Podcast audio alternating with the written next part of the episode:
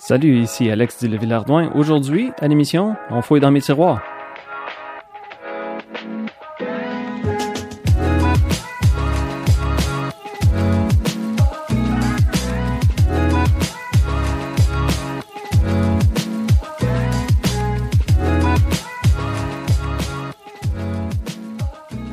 Bon, alors je vais commencer par m'expliquer. Qu'est-ce que je veux dire par on fouille dans mes tiroirs? C'est en fait, on va fouiller dans les tiroirs de cuisine que j'ai ici. Je vais parler aujourd'hui des ustensiles et des petites habitudes étrangères que j'ai en cuisine. Donc évidemment, on commence par euh, mettre en contexte. Quand je parle d'ustensiles d'habitudes qui sont étrangères, évidemment, je te dis qu'ils sont étrangères à moi. Je veux référer aux choses que j'ai découvert alors que j'étais en voyage, puis c'est des habitudes ou des ustensiles que j'ai trouvé qui étaient utiles puis que j'ai décidé de ramener chez nous pour euh, instaurer dans ma propre cuisine. Voilà. Il y a plusieurs de ces objets-là, plusieurs de ces trucs-là qui viennent d'avoir passé une période de temps peut-être un petit peu plus grande que la moyenne à ces endroits-là.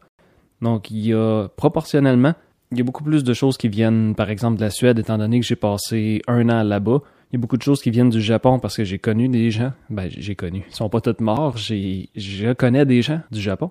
Puis j'ai eu l'occasion d'aller passer trois semaines là. Donc c'est sûr que c'est un séjour qui est un peu plus étendu. On a le temps de découvrir beaucoup plus de choses. Puis dans le cas de la Suède, ou ce qui peut être le cas de la Malte aussi, un autre endroit, j'ai passé environ trois semaines en Malte, sauf qu'on était vraiment dans des appartements. Donc il y a beaucoup de choses de la vie de tous les jours dans une cuisine qu'on réalise que les gens utilisent. C'est pas nécessairement des choses qu'on va voir dans des restaurants. C'est pas nécessairement quelque chose qui est en vente dans toutes les épiceries, mais c'est des choses qui sont très très communes, qui font partie de la vie habituelle des gens de la place. Donc c'est ça que je vais aborder aujourd'hui. On parlera même pas en fait de la bouffe. Je vais réserver un autre épisode au complet pour les choses un petit peu plus euh, la bouffe un petit peu plus étrangère, la bouffe un peu plus exotique dans mes armoires, mais ça va être vraiment un autre épisode à part entière. Il n'y a pas moyen de le faire autrement.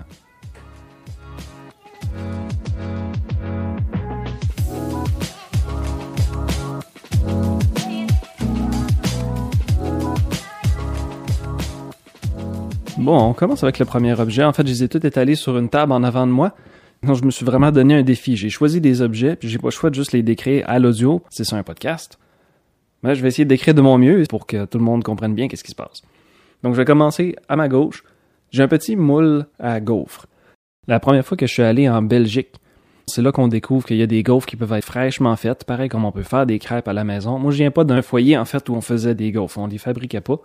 On pouvait les acheter où il y a des sortes de gaufres qui sont déjà dures, sont cheap, vendues, emballées, peut-être saucées dans le chocolat ou avec des pépites de chocolat, des choses de même. Il y a une bonne variété, mais sont toutes faites assez industrielles. Donc, la première fois que je suis allé en Belgique, puis que j'ai eu l'occasion avec mon partenaire de voyage habituel, de déjeuner avec des vrais gaufres qui sont faites, qui sont encore chaudes parce qu'ils viennent juste, juste d'être cuites, c'est une expérience complètement différente. Puis on réalise, je sais que quand j'étais en Europe, même quand j'étais en Suède, il y avait beaucoup de monde qui disait ah c'est malade parce qu'on peut goûter à des crêpes. Même aux États-Unis, euh, les crêpes, c'est supposé être quelque chose qui est réservé aux restaurants ben ben fancy français. Puis aux États-Unis, il a fallu que j'explique au monde un petit peu les crêpes, ça se fait avec juste trois quatre ingrédients, c'est vraiment pas compliqué à faire, on en fait tout le temps chez nous.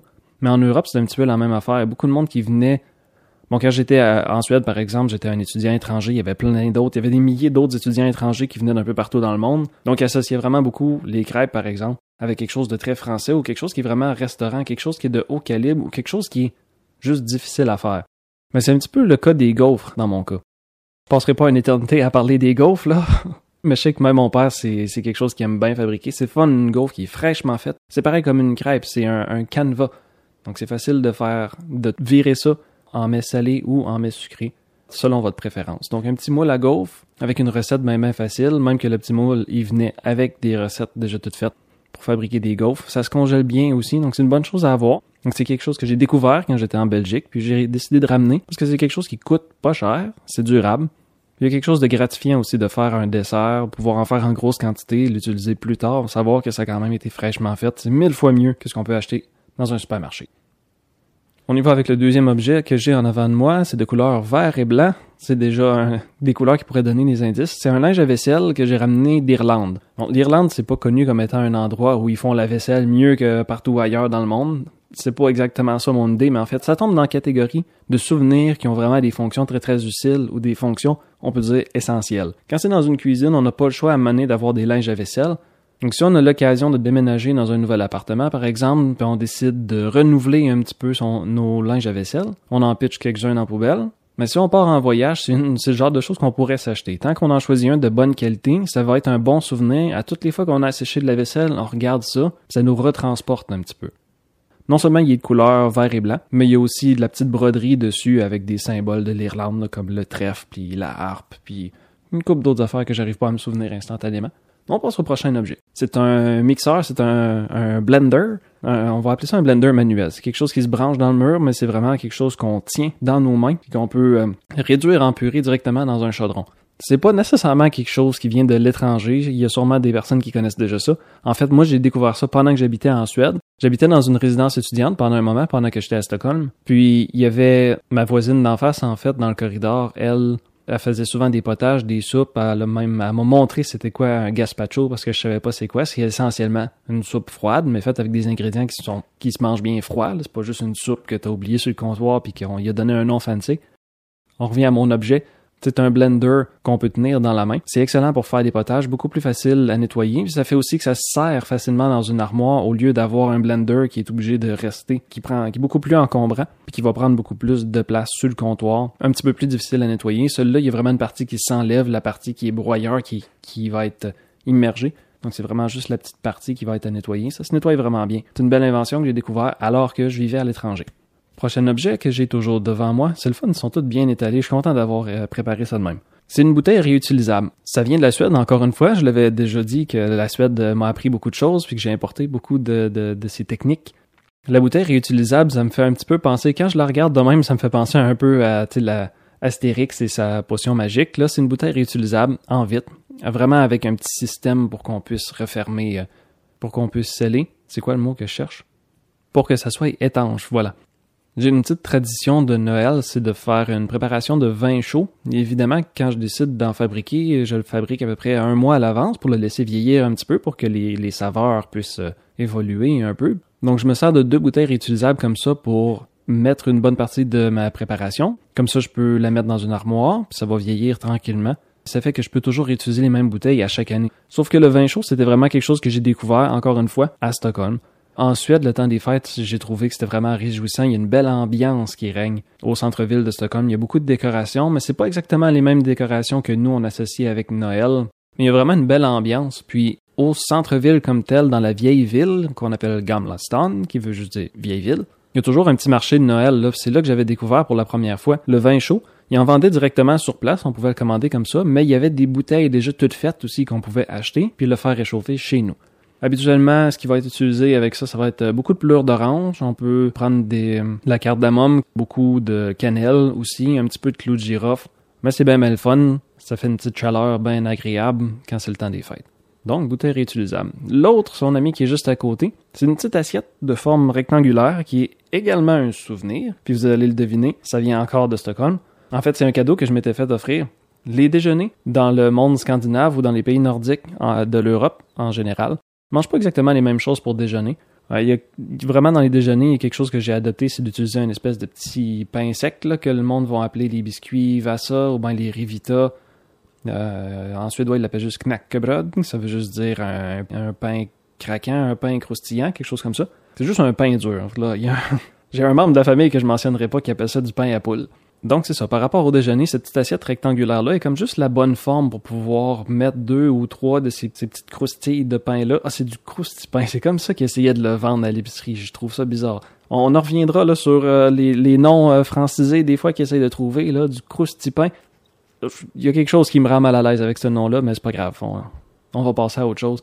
Je trouve que cette assiette-là, rectangulaire, et juste la bonne forme pour pouvoir mettre une bonne variété de choses quand on se fait un bon déjeuner. Mettons un déjeuner de fin de semaine quand on a le temps, quand on n'a pas juste besoin de manger deux toasts sur le coin d'un comptoir avant de partir à course pour aller à job. Mais c'est parce que en plus cette assiette là, donc non seulement c'est un cadeau donc j'apprécie, mais sauf que il y a un paysage qui est dessiné dessus, donc qui est imprimé plutôt. Puis c'est exactement le marché de Noël du centre-ville de Stockholm que je parlais. Donc c'est vraiment un souvenir qui est puissant pour moi parce que non seulement l'assiette a la forme du déjeuner nordique que j'avais l'habitude de prendre pendant que j'étais là, puis ça me rappelle la personne qui m'a offert ce cadeau-là, puis c'est aussi tous les souvenirs qui sont associés avec le temps des fêtes, le temps de Noël en Suède. Donc c'est vraiment un beau souvenir, c'est vraiment un beau cadeau. Puis en plus, ben, c'est une assiette un petit peu spéciale. Aussitôt que je la montre à quelqu'un, il y a vraiment beaucoup d'histoires à, à compter avec ça. Prochain petit objet qui est à côté, c'est un petit bol. C'est un petit bol de rien. mais j'ai découvert son existence, ou plutôt j'ai découvert son utilité quand je suis allé au Japon. Il y a beaucoup de restaurants qui sont spécialisés en quelques mets en particulier quand on est au Japon. S'il y a vraiment un soir où on se dit moi je mangerai des nouilles soba, ben on va dans un resto qui est pas mal spécialisé dans des nouilles soba. Si on décide au lieu qu'on veut manger quelque chose qui est fait avec du tempura, ben on va dans des restaurants qui sont qui sont champions en tempura. D'habitude, ces petites chaînes là on va dire, il y a de 2 à 12 places assises habituellement. C'est des petits restos qui appartiennent juste à une famille, un petit peu dans le même principe, on pourrait dire qu'une trattoria que j'ai déjà expliqué à propos du voyage en Italie. Ces petits restaurants-là au Japon, ils appellent ça izakaya. Donc, lorsqu'on entend le mot izakaya, ça veut vraiment dire un petit resto, souvent qui est possédé juste par une famille. Puis il y a très peu de place pour s'asseoir en dedans, mais ils sont vraiment experts dans ce qu'ils font, parce qu'ils font rien d'autre que ça. J'aime le principe. Mais pour en revenir au rôle du petit bol, c'est un petit bol qui peut être bien utile lorsqu'on veut faire des portions individuelles de riz, mais c'est également quelque chose que je trouve qui est vraiment pratique juste pour se faire une mini mini batch de soupe miso. Des fois, je me fais un souper qui est un peu plus japonais, mais je voudrais pas me faire une grosse batch de soupe. Donc, je prends un petit instantané ou bien un petit concentré d'un bouillon de n'importe quoi. Moi, j'ai des espèces de petites granules aussi qui fait un peu comme un bouillon de soupe au poisson, on peut dire. Fait qu'on fait juste mettre un petit peu de ces granules-là, on rajoute un petit peu de miso, on fait juste mettre de l'eau bouillante dedans, puis on vient se faire une petite soupe miso qui est un super bon accompagnement pour un souper qui est un peu plus japonais. Donc voilà l'utilité de ces petits bols-là. Soit du riz, soit une petite soupe miso en portion individuelle. Si je mange seul, je veux pas faire une grosse portion de soupe. Je fais une portion qui est de la grosseur du petit bol. On parlait de son autre ami qui est juste à côté aussi, c'est un moule à onigiri. Onigiri, c'est juste une balle de riz, mais plus de forme triangulaire, on peut l'envelopper dans une algue aussi, euh, si on veut, là, pour faire quelque chose qui est assez, euh, assez, je peux pas dire traditionnel, mais assez commun au Japon. Ça se vend même dans les dépanneurs, en fait. Mais vraiment, l'utilité de ça, c'est, ben, d'une part, on peut utiliser un restant de riz. On a juste à faire un petit peu trop de riz à toutes les fois, puis on va réussir à faire un mini lunch à côté grâce à ce petit moule-là. Si j'essaie de décrire c'est quoi un onigiri, c'est simplement que dans ce petit moule-là qui est de forme triangulaire, on commence à mettre du riz dans le fond. Après ça, on peut mettre n'importe quel petit remplissage au milieu. Il euh, y en a qui vont mettre, mettons, euh, des petits morceaux de thon, on peut mettre du saumon fumé. Il y a mille et une autres affaires, mais je vous montrerai peut-être plus en photo, où on va avoir un épisode qui s'en vient aussi, qui est strictement sur euh, la cuisine japonaise. Donc peut-être que je vais en parler avec un peu plus de détails à ce moment-là. Mais le principe de base, c'est toujours, c'est un peu comme une sandwich, on pourrait dire. C'est vraiment un fond en riz, on rajoute un petit remplissage au milieu, on remet du riz par-dessus, puis là on écrase un petit peu avec l'autre partie du dessus pour vraiment mouler quelque chose en forme triangulaire qui fait une balle de riz. Mais c'est parce que ça se traîne super bien. Vraiment, si on veut partir en pique-nique ou si on veut aller faire une raide de kayak par exemple, ça se conserve plutôt bien à température de la pièce pour quelques heures. Une fois qu'on a faim, on fait juste sortir ça, ça se mange bien à température de la pièce. C'est pas juste du riz, mais ça fournit quand même un bon apport en énergie étant donné que c'est surtout glucide, c'est juste du riz, mais tu peux avoir un petit quelque chose de spécial, par exemple du saumon fumé au milieu, donc euh, ça rajoute de la joie. Voilà. Prochain objet que j'ai à côté de moi, c'est un ouvre-bouteille. Je suis pas particulièrement fier de ce souvenir-là. Ben, je dis parce que c'est un souvenir qui est beaucoup trop typique. Ramener un ouvre-bouteille d'un autre pays, c'est un petit peu trop ordinaire selon moi mais je vais en parler quand même parce que celui-là, il y a quelque chose de spécial. Donc, c'est quelque chose que j'ai ramené de la Malte, qui est bien beau. Il est en forme, en fait, de bouchon de bouteille. Sauf que, ben, il est aimanté aussi, donc on peut le mettre sur le frigo facilement. Mais ce qui est utile avec celui-là, c'est qu'en arrière, il y a deux façons d'ouvrir une bouteille. Donc, il y en a une que c'est pour les bouteilles qui sont pas dévissables, sauf que l'autre, qui est juste à côté, ça a exactement la forme des bouteilles dévissables, des bouchons de bouteilles dévissables. Donc, on peut juste rentrer le dessus de cette ouvre-bouteille-là puis twister, puis on va arriver à dévisser euh, toutes les bouteilles dévissables, mais qui sont trop coriaces à dévisser avec la main. Donc il y avait quelque chose de spécial celui-là. Je savais que je voulais ramener un ouvre-bouteille à m'amener, mais je me suis dit il faut que ce soit vraiment le meilleur, le meilleur modèle au monde, puis c'est ça que j'ai trouvé à date. Un autre petit souvenir qui est peut-être un peu plus original, celui-là il vient de l'Irlande. Donc c'est juste, euh, en anglais il appelle ça wine stopper. C'est simplement un bouchon euh, réutilisable pour les bouteilles de vin ou les bouteilles de n'importe quoi qui vont avoir un liège. Ce qui est spécial avec celui-là, en fait, c'est qu'il y a une belle décoration sur le dessus. Donc ça fait vraiment un beau souvenir d'Irlande. Puis c'est vraiment, c'est un souvenir d'un endroit mais au lieu que ce soit juste un aimant à frigo, celui-là, il y a une petite utilité de plus. Il peut vraiment servir à toutes les semaines si on s'y met et qu'on décide de passer une bouteille de vin par semaine. Donc celui-là, une fois encore, euh, ça va se voir un peu plus visuellement. J'essaie de vous le décrire avec euh, le meilleur de mes capacités. Le symbole qu'il y a dessus, il est écrit trois choses. euh, ben, il est écrit Clada, Ireland. Clada, c'est le nom d'une d'une place en Irlande. C'est pas une place que j'ai visitée, sauf qu'il y a une, légende ou une histoire qui vient avec ça. Le symbole qui est au milieu, en fait, c'est une bague de Clada. C'est cette bague-là qui est importante parce que c'est devenu un symbole de l'Irlande. C'est une des bagues les plus populaires pour les mariages. C'est simplement deux mains qui tiennent un cœur, puis il y a une couronne au-dessus du cœur. Donc c'est quelque chose qui est gravé sur les bagues très couramment. C'est d'origine, ça vient de la ville de Clada. Mais le principe de ça, comme il est écrit au-dessus, c'est love, loyalty, puis friendship. Donc l'amour, la loyauté et l'amitié. Et c'est les trois symboles. Donc love, l'amour, c'est le cœur. Loyalty, c'est la couronne, c'est la loyauté. Puis friendship, c'est les mains qui vont tenir le cœur, c'est l'amitié. Donc c'est juste trois beaux symboles qui représentent c'est quoi une union habituellement. C'est devenu un peu comme leur, euh, leur slogan pour le mariage. La bague de Clada, le symbole, tout ce que ça représente, l'amour, la loyauté et l'amitié. Donc c'est un beau souvenir. Voilà. Maintenant, j'en ai un qui est super tout petit. C'est un cadeau de la même personne qui m'a donné la petite assiette qui vient de Stockholm. C'est juste, c'est quelque chose qui est moulé, on dirait, en silicone. Encore une fois, c'est quelque chose qui va se voir beaucoup mieux que s'entendre parce que ça fait pas de bruit. C'est juste, je peux juste vous le décrire que c'est super petit. C'est de la grosseur de mon pouce à peu près. C'est fait en silicone, c'est orange pour être sûr qu'on le perde pas, même couleur que le Cheese Whiz. Sauf que c'est fait pour s'accrocher sur le rebord d'une tasse. C'est en forme d'écureuil, donc une grosse grosse queue qui dépasse. Donc on l'accroche sur le bord de notre tasse. Lorsqu'on veut se faire une infusion avec un thé, on peut prendre la poche de thé puis juste l'enrouler deux trois fois au bas de la queue de l'écureuil, ça fait qu'on perd pas sa poche de thé dans notre tasse.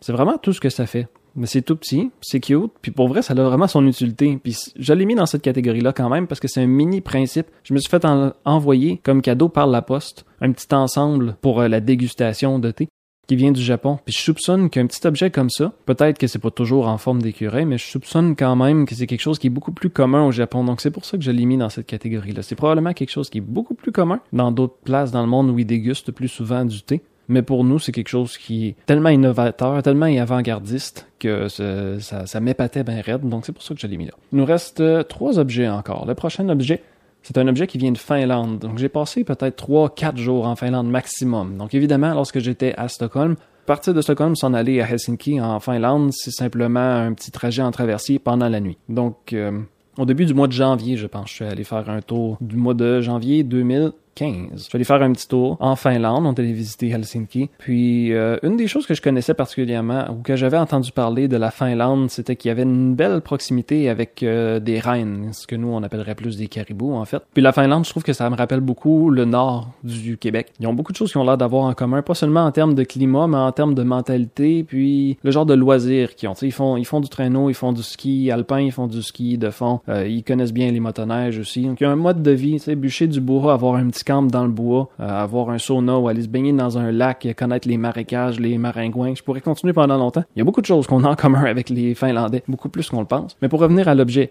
donc, j'ai juste visité Helsinki, mais il y avait un petit marché public quand même. Ils sont courageux de faire un petit marché public extérieur en plein milieu du mois de janvier. Mais je suis allé m'acheter un genre de couteau qui appelle un puukko. P-U-U-K-K-O. Puukko. C'est euh, ben c'est simplement c'est ça. C'est un petit couteau. C'est un petit couteau qui euh, J'imagine que ça peut être un couteau pour la chasse, mais moi je m'en sers pour euh, mille et un usages en fait. C'est dans un bel étui en cuir. C'est vraiment fait de façon artisanale, c'est fait maison. Mais j'aime beaucoup tous les petits détails qu'ils ont mis dessus. Ils ont une petite étampe dessus avec des traces de reine. La lame est extrêmement coupante. Le manche est fait en bois. Je sais pas quelle sorte de bois, mais on voit que c'est probablement fait avec un, bois qui avait quelques loupes dedans, parce qu'il y a vraiment des formes irrégulières, mais ça a un beau grain. Puis complètement sur le dessus du manche, il y a un petit morceau sculpté d'un bois de reine. Donc ça a vraiment, ça a vraiment tout le charme d'un objet qui a été fait de façon artisanale. Il y a des petites irrégularités, il y a des petites choses qui le rendent unique. Moi, je le trouve parfait comme ça en fait. Si c'était plus industriel mais moins cher, j'aurais trouvé ça moins agréable. C'est un excellent souvenir à ramener. Je le trouve vraiment agréable. Il est vraiment agréable à tenir. Il est juste de la bonne forme. On voit que c'est vraiment quelque chose qui été travaillé pour sa fonctionnalité. C'est quelque chose qui doit servir au monde. C'est pas quelque chose qui est fait pour être exposé. Avant-dernier objet. Avant-dernier objet que j'ai ici, c'est simplement des baguettes que j'ai ramenées du Japon. Ce qu'il y a d'un peu plus euh, spécial, d'un peu plus unique avec cette baguette-là, en fait, c'est que j'en ai acheté deux ensemble. Ils sont de forme carrée. Parce qu'en général, si vous ne saviez pas, manger avec des baguettes rondes, c'est l'enfer. Donc, quand c'est dans des places qui sont un petit peu plus euh, attrape touristes, on va dire, il va y avoir des baguettes rondes parce que c'est à ça que les touristes s'attendent. Mais en réalité, manger avec des baguettes rondes, c'est beaucoup plus dur qu'avoir des baguettes qui sont de forme carrée. Ils sont beaucoup plus faciles à tenir, beaucoup plus facile de tenir des morceaux de bouffe aussi. Donc, c'est des baguettes carrées, deux ensemble. Les deux sont faites en bois. Je soupçonne que c'est un bois qui est assez dur parce que, ben c'est ça, j'y touche puis c'est du bois dur. J'ai vraiment manqué de jus pour décrire ces baguettes-là. C'est des baguettes faites en bois. Ils sont faites de deux essences différentes, ça je peux le dire. Il y en a une qui est plus foncée que l'autre. Il y en a une qui est vraiment de couleur foncée. On pourrait presque dire de l'ébène ou quelque chose comme ça. Évidemment, j'ai aucune idée c'est quelle sorte de bois. J'ai pas recherché à ce point-là. Je voulais juste acheter des baguettes comme souvenir. Mais c'est vraiment des baguettes qui sont faites localement dans le village de Gebike. J'ai décidé d'acheter cela parce que c'est fait par un artisan sur place et c'est fait avec carrément deux morceaux de bois d'un arbre qui a poussé au Japon. Pas fait en plastique, c'est pas fait en bambou, ils ont vraiment quelque chose d'unique. Ils me servent à toutes les semaines carrément. Dernier petit objet que je vais partager avec vous, il appelle ça les filtres une tasse. C'est un produit qui s'achète. En fait, c'est juste un peu comme une poche de thé, faite pour une tasse individuelle, sauf que c'est faite pour les infusions de café. Lorsqu'on va dans des dépanneurs au Japon, il y a chaque franchise, donc il y a des 7-Eleven, il y a des Family Mart et il y en a quelques autres, ils ont chacun leur version, en fait, d'un café déjà toute faite, mais dans une poche de thé. Puis euh, il y a des petits morceaux de plastique chaque bord qui s'étirent, qui, ça s'accroche sur le rebord d'une tasse. Donc on a juste besoin d'avoir une tasse quelconque, puis ça nous fait une portion individuelle de café qui peut s'infuser euh, sur le pouce.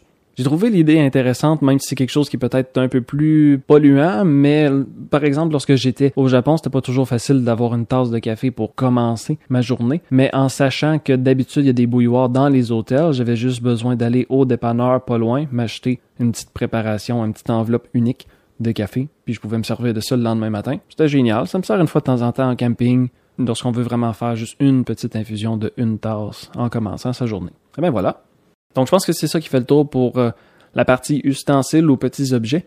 Après un petit break de deux secondes pour que je boive une gorgée d'eau, on va se parler des habitudes que j'ai importées.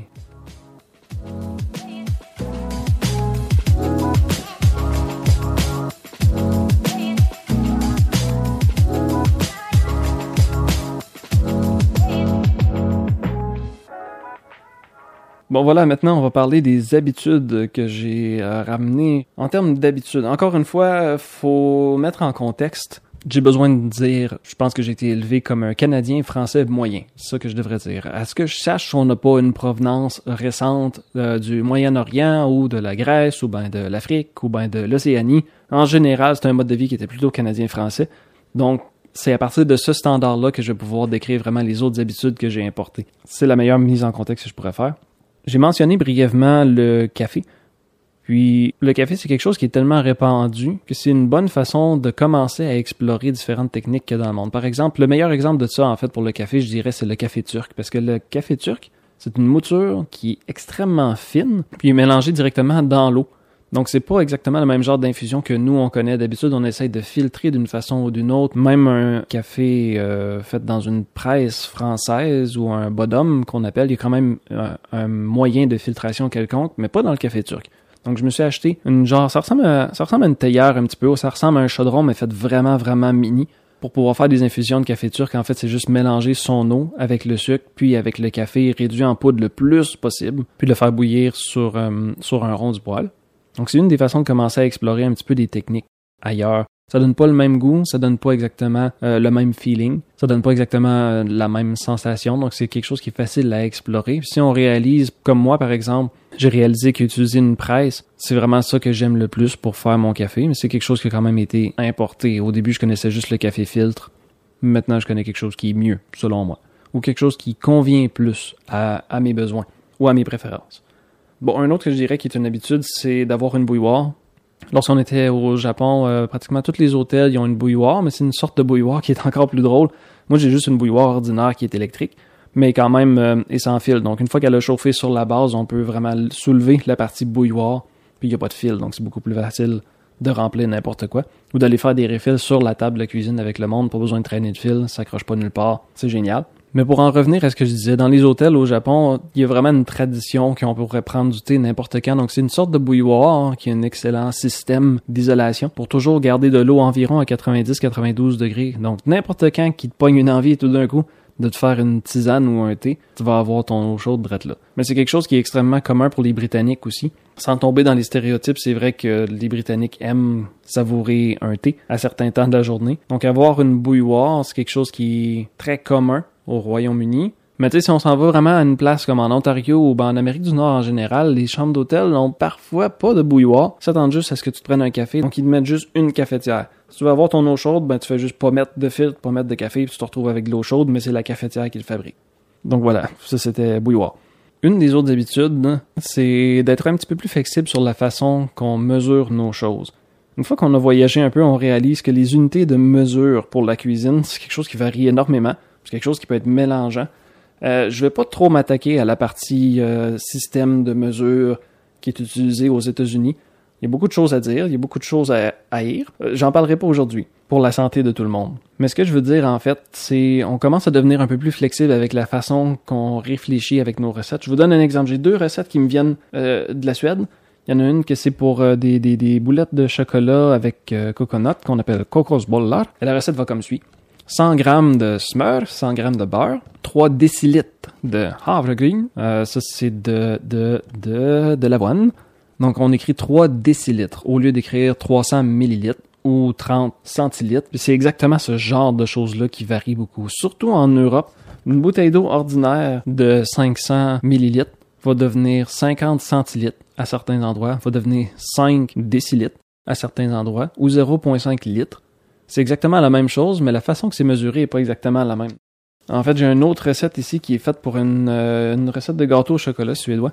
Puis eux autres, ce qu'ils utilisent, c'est 150 grammes de beurre, 3 œufs, 3 décilitres de quelque chose, 1 décilitre de quelque chose d'autre. Puis là, on arrive à 2,5 décilitres de farine. Donc 2,5 décilitres, c'est que leur préférence est d'utiliser des décilitres pour tout, alors que nous, c'est plus habituellement des millilitres. Puis il y a des choses comme 3 décilitres qui sont un petit peu plus difficiles à concevoir parce que ça fait 300 millilitres, c'est plus que 256 millilitres qui est une tasse. Donc, on n'a pas toujours euh, les bons outils. Eux autres, leurs tasses à mesurer peuvent carrément aller en décilitres, si c'est la seule chose qu'ils utilisent pour mesurer. Donc, ils vont avoir des 100 ml, 200 ml, 300 ml, 400 et 500 ml, et ils peuvent mesurer à partir de ça. Mais nous, si on sert surtout des tasses à mesurer qui utilisent, on va dire, euh, des quartiers, ou plus des fractions, en fait, d'une tasse, on se retrouve avec un 250, un autre qui fait 100. Ça devient dur d'atteindre exactement 3 décilitres ou 300 millilitres. Donc c'est là qu'on apprend à réfléchir un petit peu plus. Oui, ça fait un petit peu de maths des fois, mais on apprend à devenir un petit peu plus flexible. Mais c'est surtout qu'on finit par découvrir des ratios aussi. Comme là, je vois que pour cette recette-là, on a 3 œufs, 3 décilitres de sucre pour 1 décilitre de cacao. Donc, on peut juste se souvenir du ratio 1 pour 3, puis c'est là qu'on peut se mettre à dire, ah, fait que ça pourrait être 10 grammes pour 30 grammes, ou ça pourrait être 100 millilitres pour 300 millilitres, ou bien je pourrais la doubler pour faire 200 millilitres pour 600 millilitres on commence à faire des connexions un peu plus. Ça rend les choses un petit peu plus faciles à traduire dans notre tête si on veut importer des recettes d'ailleurs. Bonjour, ici Alex du futur. J'étais tellement enthousiaste par tout ce que je voulais vous présenter aujourd'hui que j'ai oublié de finir les recettes que je vous ai présentées. Les voici maintenant. Boule au chocolat et à la noix de coco à la suédoise. Ça va prendre 100 g de beurre, 3 décilitres ou 300 ml d'avoine, 1 décilitre ou 100 ml de sucre, 2 cuillères à table de cacao, une cuillère à thé de sucre vanillé ou d'essence de vanille, deux cuillères à table de café froid. Tout mélanger avec les mains dans un bol, former des boules avec les paumes et placer au frigo. Bonne dégustation. Deuxième recette. Gâteau au chocolat à la suédoise. Vous allez avoir besoin de deux œufs, une pincée de sel, trois cuillerées à table de cacao, environ 140 g de sucre, environ 100 g de margarine et environ 125 g de farine. Faire fondre la margarine, préchauffer le four à 175 degrés Celsius ou 350 Fahrenheit, mélanger tout sauf la farine ensemble avec un fouet. Ajouter la farine au mélange jusqu'à ce que tout soit humide. Verser dans un moule beurré et fariné. On peut utiliser du cacao ou des flocons de noix de coco à la place de la farine pour mettre dans le fond du moule. Mettre au four pour environ 15 minutes, servir avec crème fouettée et ou fruits. Et voilà, maintenant retour au Alex qui finit pas ses recettes. Voilà pour le segment sur les quantités. Donc encore une fois, dans la liste des habitudes, j'ai commencé à utiliser beaucoup plus le lait de soya, le lait d'amande, euh, etc. Non seulement pour trouver des alternatives, parce que je suis curieux du point de vue des, breuvages et curieux au niveau de mille et une autres choses, mais c'est surtout dans des places comme au Japon, par exemple, où ils produisent des quantités énormes de soya. Ben, le lait de soya est beaucoup plus répandu, beaucoup plus populaire. Puis on finit par trouver c'est quoi ses usages, ou c'est dans, dans quelle recette ou à quel moment je pourrais juste remplacer un produit laitier par un lait de soya ou un lait d'amande ou un lait de cachou. Et ça, on sait que plus les jours avancent, plus il y a des, des, des eaux de bine de toutes sortes. C'est plus populaire, c'est plus répandu en Californie. Ça, je l'ai vu beaucoup avec euh, du, du lait de riz, du lait de coco qui est utilisé comme substitut ou juste pour découvrir des nouvelles saveurs. Juste rajouter du lait de coco dans son café le matin, au lieu de mettre du lait ordinaire, ça devient une autre expérience complètement. Puis c'est aussi ben, très bon pour ceux qui essayent de couper dans les produits laitiers, ceux qui sont intolérants au lactose, etc. Ben c'est plus facile d'importer ça. C'est quelque chose qui peut inconsciemment déjà être plus populaire ailleurs. Une autre chose que j'ai ramené de la Suède, c'était de faire sécher la vaisselle à l'air libre. En Suède, c'est quelque chose qui vient de la Finlande, en fait. La plupart du temps, les comptoirs, ou du moins c'était comme ça dans les résidences étudiantes, les comptoirs sont faits en stainless, mais ils sont très très grands. Puis juste, au-dessus du lavabo, il y a un rack pour mettre toutes les assiettes, mais le rack comme tel, c'est un rack de séchage. Donc une fois qu'on a fait la vaisselle, on fait juste whoop, les remettre sur le rack d'en haut, puis ça dégoûte direct sur le comptoir en stainless, puis ça redescend tout direct dans l'évier. Donc non seulement il y a ce principe-là, je suis pas rendu au stade de faire des rénovations dans mon propre appartement pour avoir quelque chose comme ça, mais juste de faire sécher à l'air libre, c'est quelque chose qui est très très commun chez moi mais c'est quelque chose qu'on peut dire qui a été une idée qui est vue ailleurs. Des fois, c'est des choses qui pourraient exister n'importe où. Je fais juste dire que je les ai vues alors que j'étais ailleurs, donc dans ma tête, c'est considéré comme une idée exotique, puis je décide de ramener ça chez moi. Je réalise aussi que la façon de faire la vaisselle n'est pas toujours la même d'une place à l'autre. En Suède, je pense que j'ai jamais vu personne remplir son évier puis faire toute sa vaisselle dedans. Peut-être que c'est juste le fait que c'était des étudiants, ils préféraient faire la vaisselle morceau par morceau. Mais tu même d'utiliser une lavette ou d'utiliser une guinée ou d'utiliser une éponge, c'est quelque chose qui varie beaucoup d'une place à l'autre, donc gardez ça en tête. Je pense pas un jour faire un épisode qui est juste sur le thème de la vaisselle, mais pas fermer à l'idée non plus si on réussit à trouver assez d'idées. Falloir que je voyage pas mal pour trouver assez de contenu pour faire un épisode sur la vaisselle et la façon de faire sa vaisselle. Encore une fois, dans les résidences étudiantes, euh, il y avait quelqu'un qu'on connaissait bien. Lui, il était à moitié suédois, à moitié grec. Toutes les fois qu'on rentrait dans la cuisine pour faire de la bouffe, ce gars-là était toujours en train de râper des cocombes. Fait qu'une journée, on l'a confronté puis on lui a dit Pourquoi tu râpes des cocombes? Fait que là, il nous a dit, ben moi, je suis à moitié grec, fait que je suis tout le temps en train de faire de la tzatziki. Puis il disait, tu peux en faire une grosse bâche, puis la saveur fait juste se développer un petit peu. C'est quelque chose que tu peux te servir comme pendant 3-4 jours après que tu l'aies fait. Donc c'est bon d'en faire en grosse bâche. Fait que là, on a compris enfin pourquoi ce gars-là, il râpait des cocombes. Mystère résolu. Mais ce que je veux dire avec ça, avec cette petite anecdote-là, c'est que le gars nous a carrément dit, pour faire de la tzatziki, ça prend vraiment pas grand-chose. Ça te prend du yogourt grec, un petit peu d'huile d'olive, tu vas râper du cocombe. On essaye surtout d'utiliser la pulpe, c'est surtout la texture qu'on veut rajouter. On veut faire quelque chose qui est plus hétérogène. Donc yogourt grec, ça prend un yogourt qui est ferme parce qu'il va être amolli avec l'huile d'olive. On peut rajouter du jus de citron, va falloir hacher. De l'ail aussi, faites attention avec l'ail. Si c'est quelque chose que vous utilisez pendant plusieurs jours, la saveur de l'ail va beaucoup se répandre, va beaucoup se développer. Donc, en utilisez moins si vous pensez en faire une grosse batch qui va servir sur plusieurs jours, ou utilisez un petit peu plus d'ail si vous pensez euh, vous en servir immédiatement. Est-ce que j'ai fait le tour pour la recette de tzatziki? Essayez ça chez vous. Yogourt grec, huile d'olive, un petit peu de citron. On peut rajouter de la menthe ou de la coriandre ou de la nette, dépendamment de quel coin vous êtes. Ça rime. Puis le concombre euh, râpé, qui était à l'origine de toute cette histoire. Ensuite, il y a certaines sauces qui peuvent être faites maison, et ça, c'est principalement dû au fait que certaines sauces de l'extérieur sont difficiles à trouver. Donc, des fois, c'est plus facile de s'en faire une grosse batch soi-même, une fois qu'on sait c'est quoi. Je vous donne un exemple. Il y a plusieurs sauces qui viennent du Japon. Donc, on les essaye dans des recettes qui sont au Japon, puis on réalise que ces recettes-là, en fait, n'existent pas depuis si longtemps que ça. C'est des recettes qui peuvent dater des années 50, 60, peut-être même 80. Ça utilise beaucoup d'ingrédients qui viennent de l'Amérique du Nord ou qui viennent de l'Europe de toute façon. Donc des affaires avec de la pâte de tomate ou des affaires avec la sauce Worcestershire, ben, c'est des choses qui se trouvent facilement de toute façon. Donc c'est plus facile de les fabriquer, de juste trouver c'est quoi les proportions sur une vidéo YouTube ou par un article sur Internet. Puis on est capable de faire cette sauce-là chez nous au lieu d'essayer de trouver un magasin qui pourrait la vendre déjà toute faite. Parce qu'il y a beaucoup d'ingrédients qui viennent de l'Asie qui sont difficiles à trouver. Ça, il faut se l'admettre. Au Québec, l'Asie, c'est quand même loin. Donc c'est normal qu'il y ait beaucoup moins de choses qui se retrouvent facilement accessibles pour nous.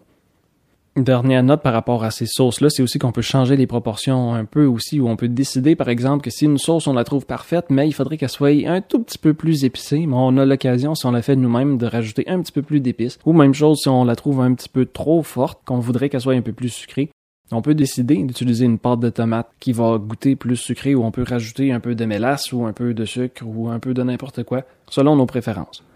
Je mentionne brièvement le recyclage ici aussi. Il y a beaucoup de pays nordiques où il faut euh, déconstruire les choses nous-mêmes lorsque c'est temps de faire le recyclage. Ça sauve beaucoup d'étapes au niveau du tri pour le recyclage.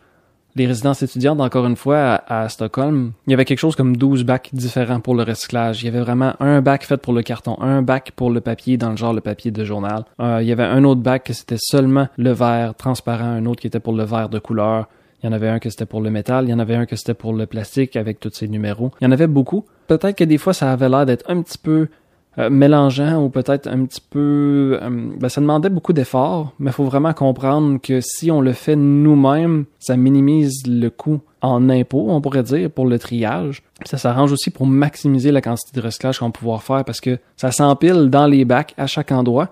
Mais lorsque c'est le temps de faire le recyclage du verre, ben les poubelles viennent chercher exclusivement le bac de verre transparent, par exemple, parce qu'ils vont faire une batch de recyclage. Ce genre de choses-là, ça fait que les matières sont entreposées d'une façon beaucoup plus simple que d'avoir un gros entrepôt où on va mettre plein de verres cassés transparents en attendant que ce soit la journée pour refaire une batch de verre transparent.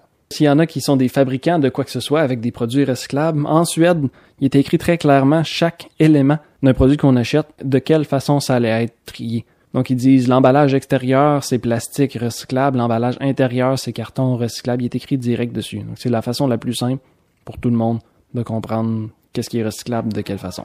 Ça j'ai trouvé ça vraiment génial.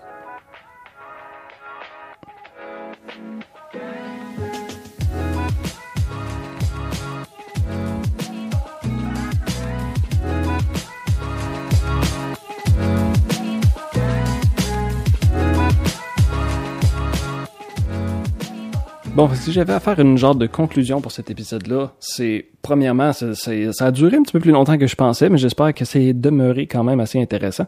Mais ce que je voulais dire aussi, comme conclusion, c'est de prendre le temps un peu plus de découvrir c'est quoi nos produits locaux. Lorsqu'on commence à explorer un peu plus la cuisine de l'extérieur, on peut prendre le temps de se demander qu'est-ce qu'on présenterait, nous, aux étrangers? C'est quoi les choses qui sont vraiment intéressantes que les autres pourraient utiliser aussi? Est-ce que j'ai des exemples en particulier qui me viennent en tête? Non, pas vraiment. Parce que des fois, c'est difficile d'être conscient euh, des, choses qui sont particulièrement familières pour nous. Lorsque vous avez de la visite d'ailleurs, prenez le temps de voir qu'est-ce qui pourrait les intéresser dans votre cuisine. Évidemment, ils vont trouver, s'ils viennent d'Europe, que votre frigo est beaucoup trop grand, que votre poêle aussi est beaucoup trop grand. Même un toaster, un grille-pain, c'est peut-être quelque chose que les gens vont être beaucoup intéressés, ceux qui viennent de l'extérieur. Un exemple, en fait, qui serait un peu l'inverse du grille-pain, on pourrait dire c'est au Japon et beaucoup d'autres places en Asie aussi, ils ont un, un autocuiseur Harry. Donc pour nous, ça a l'air d'être vraiment quelque chose comme un gadget ou une affaire de luxe, mais considérant qu'eux autres, ils mangent du riz à pratiquement tous les jours, comme nous, on mange des toasts à presque tous les jours, mais c'est un peu son équivalent, c'est son homologue asiatique. Donc si vous avez des gens qui viennent de l'Asie, peut-être qu'ils vont être un peu fascinés par le grille-pain, de savoir que vous avez une machine dans votre maison qui sert exclusivement juste à faire toaster du pain. Voilà, c'est une petite réflexion existentielle que je vous laisse. Je vous laisse là-dessus pour aujourd'hui.